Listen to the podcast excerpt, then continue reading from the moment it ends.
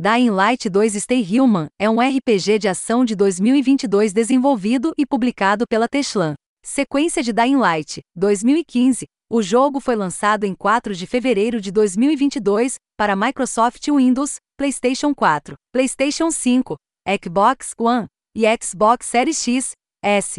Uma versão do Nintendo Switch para a nuvem está atualmente em desenvolvimento. O jogo se passa na cidade de Villedor, um enorme mundo urbano aberto na Europa que os jogadores podem explorar livremente. O mapa, que é quatro vezes maior que o jogo original, é dividido em sete regiões distintas e cada uma tem seus próprios pontos de referência e locais. Ao explorar a cidade, os jogadores podem vasculhar diferentes restos e recursos para criar novos itens e armas. No jogo, os jogadores encontram diferentes facções e assentamentos têm que tomar decisões diferentes que mudariam fundamentalmente o estado do mundo do jogo e como os personagens não jogáveis verá ID. As consequências são de longo alcance, com o jogador sendo capaz de trazer prosperidade a uma facção enquanto destrói completamente outro assentamento. Tomar certas decisões abrirá ou isolará áreas da cidade, incentivando os jogadores a completar várias jogadas. Como seu antecessor, o jogo apresenta multiplayer cooperativo para quatro jogadores. O tom estranho e surreal de Dying Light 2 Stay Human combina temas de fim de dia muito sérios com personagens bobos e minijogos que fazem você bater em zumbis de um. Arranha-céu com um taco de cricket é bizarro, mas de alguma forma funciona extremamente bem. Este jogo de ação destruidor de zumbis é uma forte aventura pós-apocalíptica com movimento de parkour de primeira linha, um mundo aberto expansivo para colocá-los em bom uso e muitos ótimos personagens. O que não funciona tão bem é como ele combina um caso quase letal de insetos com uma história centrada em um protagonista tão desinteressante que ele está praticamente morto na chegada. Tenho certeza de que, quando os desenvolvedores da Teslan decidiram fazer essa sequência, eles não tinham ideia de que acabariam lançando um jogo sobre uma pandemia global dois anos depois de uma pandemia global. Mas é claro que tentar terminar um projeto tão ambicioso jogo nessas condições não lhe fez nenhum favor. Durante a noite, você precisa ser extremamente cuidadoso com tudo o que faz para poder voltar a um oásis próximo com luzes UV para reabastecer seu medidor, como o mergulhador com suprimento limitado de oxigênio.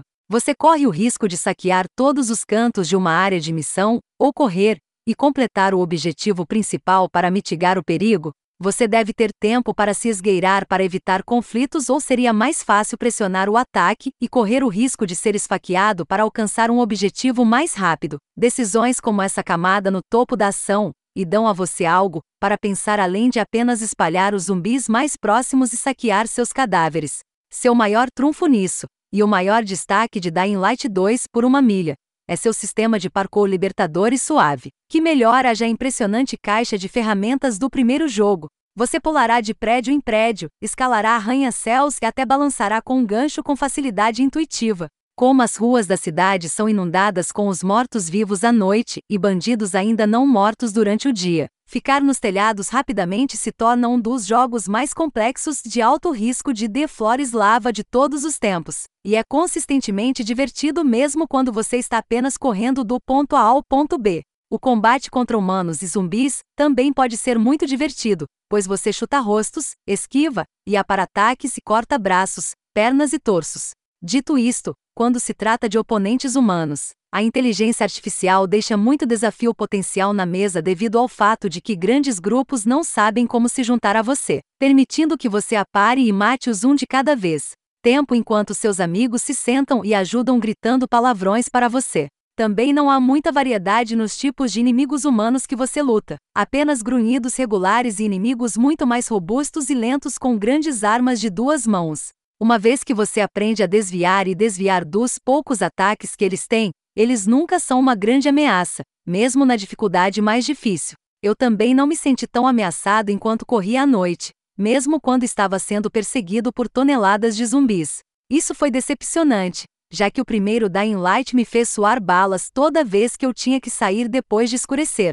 Talvez seja porque as poderosas habilidades e opções de armas de Dying Light 2 envergonham as do Dying Light original, como armas modificadas que podem causar uma explosão em um acerto crítico ou incendiar um inimigo por vários segundos, permitindo que você os derrote até a morte enquanto eles estão indefesos.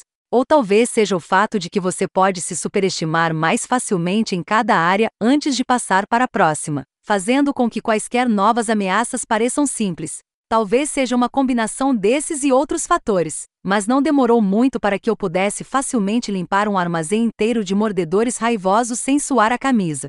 Dying Light 2 também apresenta um modo cooperativo drop-in.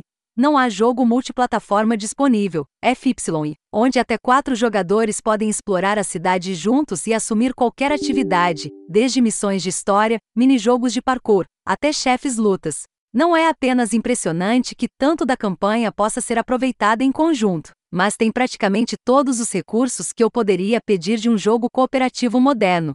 A dificuldade em escalar para contar com mais pessoas na ação. Lute específico para que você não brigue com os amigos sobre quedas de armas crucialmente, todo o progresso. Chip e decisões da história são transferidos para o seu arquivo salvo, seja você o anfitrião ou um convidado outro de uma longa série de jogos grandes e ambiciosos cuja grandeza potencial é visível logo abaixo de uma camada suja de insetos. Dying Light 2 Stay Human pode muito provavelmente se tornar a aventura estelar de sobrevivência de zumbis, que deveria ser algum dia. Por enquanto, porém, é melhor adicionar à sua lista de pendências. A menos que sua irritação com falhas e problemas técnicos seja superada pela vontade de dançar pelos telhados com seu excelente parkour, que quando tudo funciona, é uma maneira inesquecível de explorar o mundo aberto da última cidade, e junte-se às histórias pós-apocalípticas de seus muitos personagens estranhos e distintos.